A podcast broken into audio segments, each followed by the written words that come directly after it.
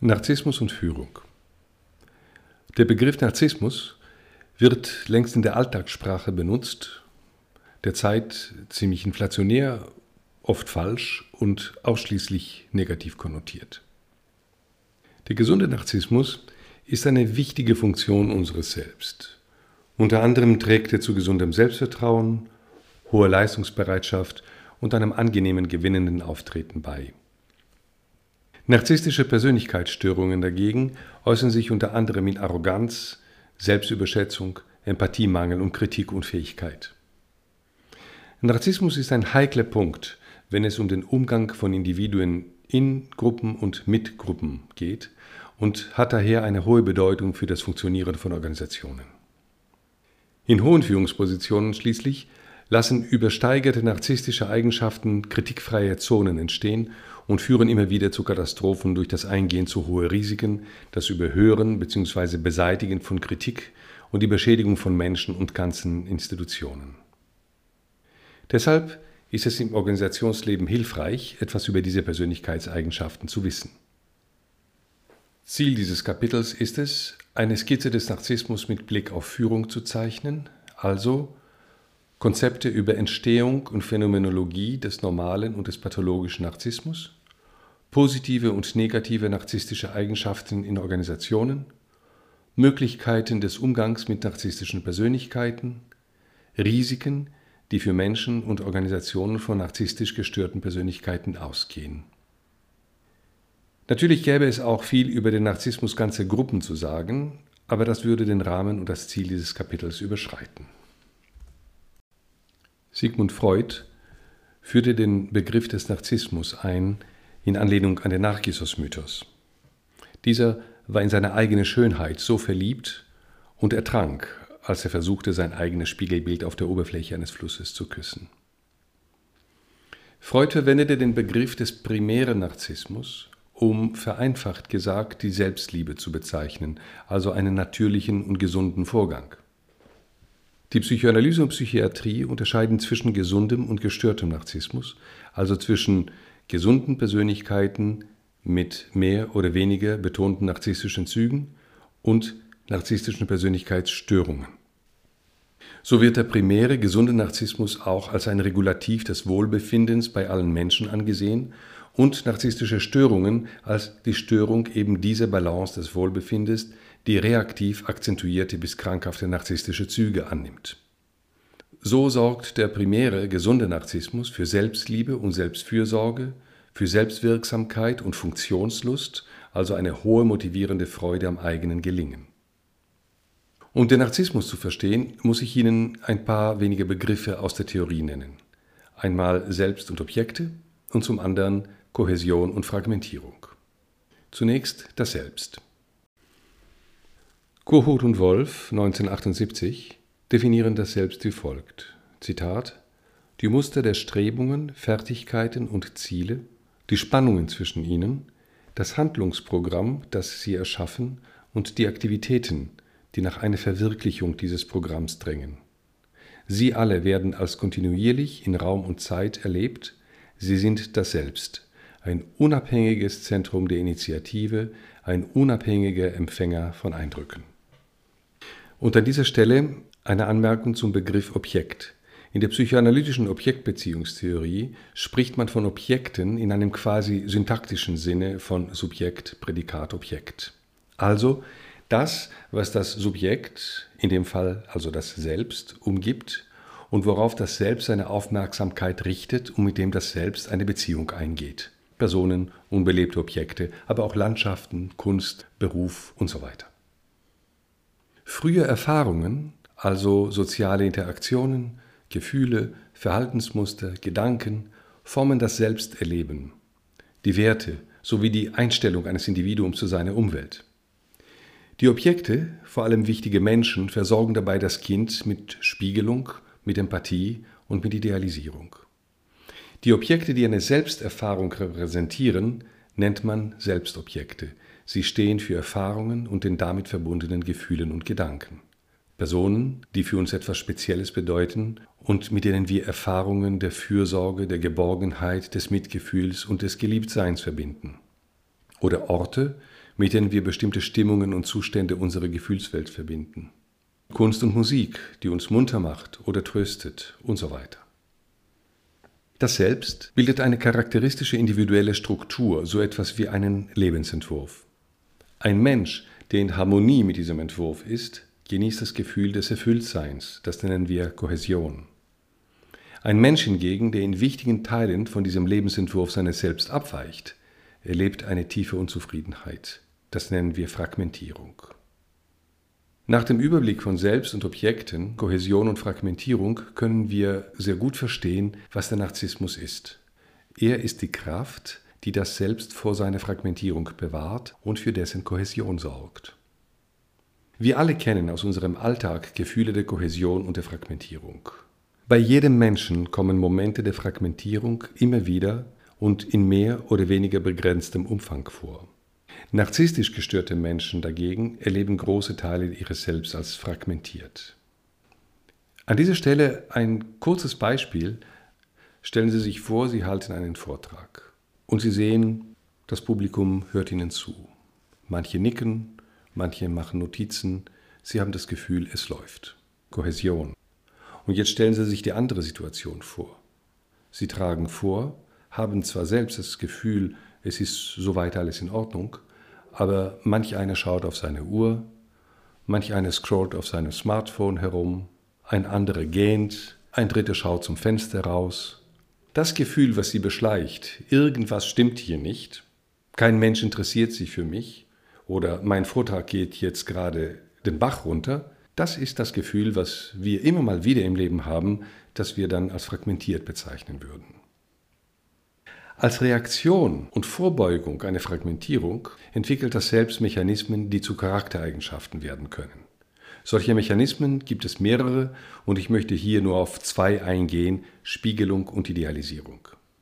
Das Streben nach Spiegelung bedeutet, die Bewunderung so sehr brauchen und sich zu zwingen, sich so darzustellen, damit man sie bekommt. Das zweite ist das Streben nach Idealisierung. Das heißt, dass eine Person danach strebt, sich durch ideale Objekte als wertvoll zu empfinden. Beispiel durch Luxusobjekte, durch Luxusautos, durch Trophäenpartner und so weiter. Das führt uns zur Entwicklung einer Person. Bei einer gelungenen Entwicklung, gekennzeichnet von Aufmerksamkeit und Wertschätzung, entsteht eine Persönlichkeit mit einem stabilen Selbstwertgefühl und gesunder Selbstliebe, aber auch mit Verträglichkeit und Respekt gegenüber anderen. Diese Eigenschaften zeichnen einen gesunden Narzissmus aus. Antrieb, Kreativität, Experimentierfreudigkeit, Mut zu Entscheidungen sind nur wenige der Vorzüge gesunder narzisstischer Persönlichkeitsmerkmale.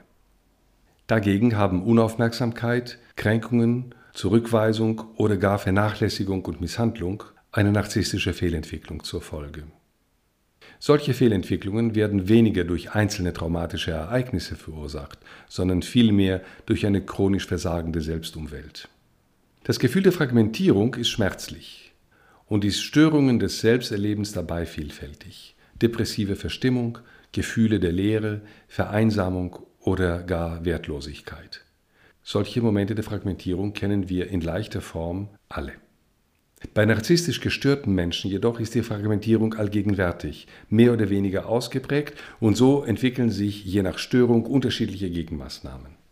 Beispielsweise ein Schutzpanzer aus Grandiosität, Macht und Einzigartigkeit. Eine Selbststimulierung durch besondere ausgefallene Lebensformen und Verhaltensweisen, Substanzmissbrauch, akzentuiertes sexuelles Verhalten oder gar Kriminalität. Dieses sogenannte Acting Out ist ein verzweifelter Versuch, ein wenig Selbstorganisation zu schaffen und hat meist kontraproduktive Ergebnisse und negative soziale Auswirkungen. Wir kennen in der Öffentlichkeit begabte Persönlichkeit, die brillant auftreten, aber abseits des Rummels Selbstzweifel, Leere und Einsamkeit erleben und die im Extremfall ihre Flucht im Drogenkonsum oder Suizid finden. Ein besonders akzentuiertes Merkmal ist die narzisstische Wut, die man von Alltagszorn, den jeder von uns auch gelegentlich erlebt, deutlich unterscheidet. Woher stammt Zorn und Wut? Zu den wichtigsten Faktoren, die uns aggressiv machen können und Wut auslösen können, gehören Gefühle der Ohnmacht oder der Scham. Die Selbstpsychologie unterscheidet dabei zwei Arten von Aggression. Das eine ist die konkurrierende Aggression. Die richtet sich gegen Menschen und Situationen, die einen daran hindern, ein Ziel zu erreichen. Diese Aggression verschwindet, sobald die Situation bereinigt ist und hinterlässt auch keine Überreste. Die narzisstische Wut hingegen richtet sich gegen Objekte, also eben auch gegen Personen, die das Selbst bedrohen oder beschädigen. Sie zielt auf eine Zerstörung des Zerstörers sozusagen ab und verschwindet erst nach dessen Zerstörung. Und da ein narzisstisch gestörter Mensch eine sehr niedrige Bedrohungsschwelle hat, ist die narzisstische Wut ein dominantes Merkmal narzisstisch gestörter Persönlichkeiten. Wir erinnern uns an die Case Study, die wir hatten, in der jemand zu seiner Mitarbeiterin sagt, ich werde dir das Leben so zur Hölle machen, dass du mich darum bittest, dich zu entlassen. Das ist die narzisstische Wut eines Narzissen, die darauf abzielt, das Objekt zu zerstören.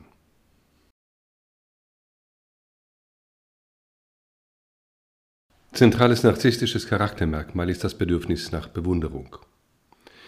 Narzissen wollen Großes leisten und dafür bewundert werden. Dafür bringen sie viel Mut und Kreativität auf. Sie spüren, was ihre Umwelt von ihnen erwartet und kommen ihr charmant entgegen. Sie überzeugen durch geschliffenes Auftreten und Redegewandtheit. Gute Konstellationen ergeben sich, wenn Menschen mit betonten narzisstischen Eigenschaften gleichzeitig begabt sind – und eine insgesamt runde Persönlichkeit haben. Dann bleibt es nicht nur beim Charisma, sondern es stellt sich Erfolg und ein Klima von wirklicher Leistung ein. Die Übersteigerung narzisstischer Eigenschaften jedoch birgt hohe Risiken. Durch Fokussierung auf Triumph, Großartigkeit und Einzigartigkeit verlieren Narzissen das Gefühl für Grenzen und Realitäten. Sie überschätzen sich und ergehen sich in grandiosen Plänen, indem sie Risiken unterschätzen. Durch ihre Eitelkeit vermeiden sie es, sich mit Kleinkram zu beschäftigen und bleiben bisweilen oberflächlich. Da sie extrem kränkbar sind, ertragen sie keinerlei Einwände oder Widerspruch. Misserfolge schreiben sie ausschließlich anderen zu. Ein Revidieren des eigenen Verhaltens ist kaum möglich, und so bleibt der Kurs auch bei sichtbaren Fehlentwicklungen starr und rechtzeitige Gegenkorrekturen werden versäumt. Es wurde und wird viel über Eigenschaften und Verhalten von Narzissen geschrieben, aber so gut wie nichts über den Umgang ihrer Umwelt mit ihnen. Man darf nicht vergessen, dass ihr Verhalten mit ihrer Persönlichkeitsstruktur zusammenhängen, aber auch, wesentlich mehr als man annimmt, Ausdruck ihres Umfelds sind. Narzissen sind auch Produkt ihres Umfelds und können nur in einem für sie günstigen Umfeld zur Größe gelangen. Der Narzissmus, den die Gesellschaft, das Ausbildungssystem, das jeweilige Incentivierungssystem und die Förderprogramme einer Organisation produzieren, finden ihren personalisierten Ausdruck in bestimmten Individuen, die wiederum aufgrund ihrer Persönlichkeit besonders gute Kristallisationspunkte für eben diesen Gruppennarzissmus abgeben. Für viele ist der Narziss ein Faszinosum. Er verlangt Verehrung und trifft auf eine Gefolgschaft, die verehren will siehe Starkult, charismatische Führungspersönlichkeiten und ihre Gefolgschaft und so weiter. Seine Gefühle gegenüber den Verehrern allerdings sind zwiespältig. Er genießt zwar die Verehrung, ist aber von ihr abhängig und ihr ausgeliefert. Wird sie ihm verweigert, reagiert er mit Wut, Feindschaft und Entwertung. Kritik wird vom Narzissen als Kränkung empfunden. Er beantwortet sie mit Wut und Rachsucht. Das beseitigt Kritiker und begünstigt eine narzisstische Monokultur einer ganzen Führungsriege. So entstehen geschlossene, abgeschottete Resonanzräume und Realitätsverlust. Es gibt viele katastrophische Beispiele aus Politik und Wirtschaft, Führung und Aufsicht. Ein Narziss muss seine Umgebung dominieren. So empfindlich er auf Kritik reagiert, so harsch ist er mit seiner Kritik und Entwertung gegenüber anderen. Und da seine Pläne immer groß sind, nimmt er dabei Schäden an Menschen und Unternehmen als Kollateralschaden hin. Gleichberechtigte Partner, die eine konstruktive Kritik leisten können, sind bei ihm selten, denn jede Bindung birgt das Risiko einer emotionalen Abhängigkeit und stellt somit eine Lücke seiner Charakterpanzerung. Der Narziss sucht Bestätigung, nicht Kritik. Das erklärt, warum Narzissen nicht nur beratungsresistent sind, sondern gar nicht erst Beratung suchen. Glückliche Entwicklungen sind nur möglich, wenn es gelingt, einfühlsam und wertschätzend einen Dialog auf Augenhöhe zu etablieren. Konsequenzen. Wir können aus dieser kurzen Analyse festhalten. Narzissmus ist ein Phänomen, das eine breite Skala von Normalität bis schwerster Störung einnimmt. Narzisstische Persönlichkeitsmerkmale gesunder, integrierter Persönlichkeiten können von Vorteil sein, wenn es um unternehmerisches Denken und inspirierende Führung geht. Wenn aber narzisstische Merkmale übersteigert auftreten, bedeuten sie ein Risiko für Fehlentwicklungen. Zuallererst ist es eine Frage der Kultur. Man kann sich fragen, in einer Organisation, produzieren wir vielleicht Narzissen, zum Beispiel durch Förderung einer Ich-Kultur, durch Bestärkung und übermäßige Affirmation charismatischer Eigenschaften, durch die Förderung einer brachialen Konkurrenz oder durch die Vernachlässigung prosozialer Verhaltensanreize. Narzisstische Charakterstrukturen können durch ihre Risikoaffinität und Kritikintoleranz ganze Organisationen beschädigen. Und sie können andere durch Kränkung, Denunziation, Entwertung, Manipulation, Mobbing usw. So schwer beschädigen. Wenn etwas narzisstisch aus dem Ruder läuft, sollte zunächst das Umfeld untersucht werden. Welche Menschen leiden unter der narzisstischen Führungskraft und wie kann ihnen geholfen werden? Und ist bereits im Umfeld so etwas wie eine narzisstische Infektion im Gange und muss die Organisation befürchten, dass es nicht nur um eine, sondern gleich um mehrere Personen geht, die es gilt zu begleiten. Zum Schluss. Wichtigste Voraussetzungen für den Erfolg einer Intervention im Umgang mit Narzissen sind ein taktvoller Umgang, der jede Kränkung vermeidet, aber auch eine klare Position in der Sache, die sich von der narzisstischen Inszenierung nicht korrumpieren lässt. Der Aufbau einer vertrauensvollen Beziehung ist wichtig, aber in einer solchen Beziehung werden narzisstische Probleme aktiviert. Kritikintoleranz, Sarkasmus, Wut, Selbstgerechtigkeit, die den Umgang erschweren und die vom Gegenüber des Narzissen ein sehr hohes Maß an Empathie, aber auch ein hohes Maß von Persönlichkeitsfestigkeit und Frustrationstoleranz erfordern. Die Emotionsregulation schließlich spielt eine sehr große Rolle. Sie muss die Bedürfnisse der Person berücksichtigen, aber auch unbedingt die Wahrnehmung und Respektierung der Bedürfnisse anderer Menschen und der Organisation einschließen.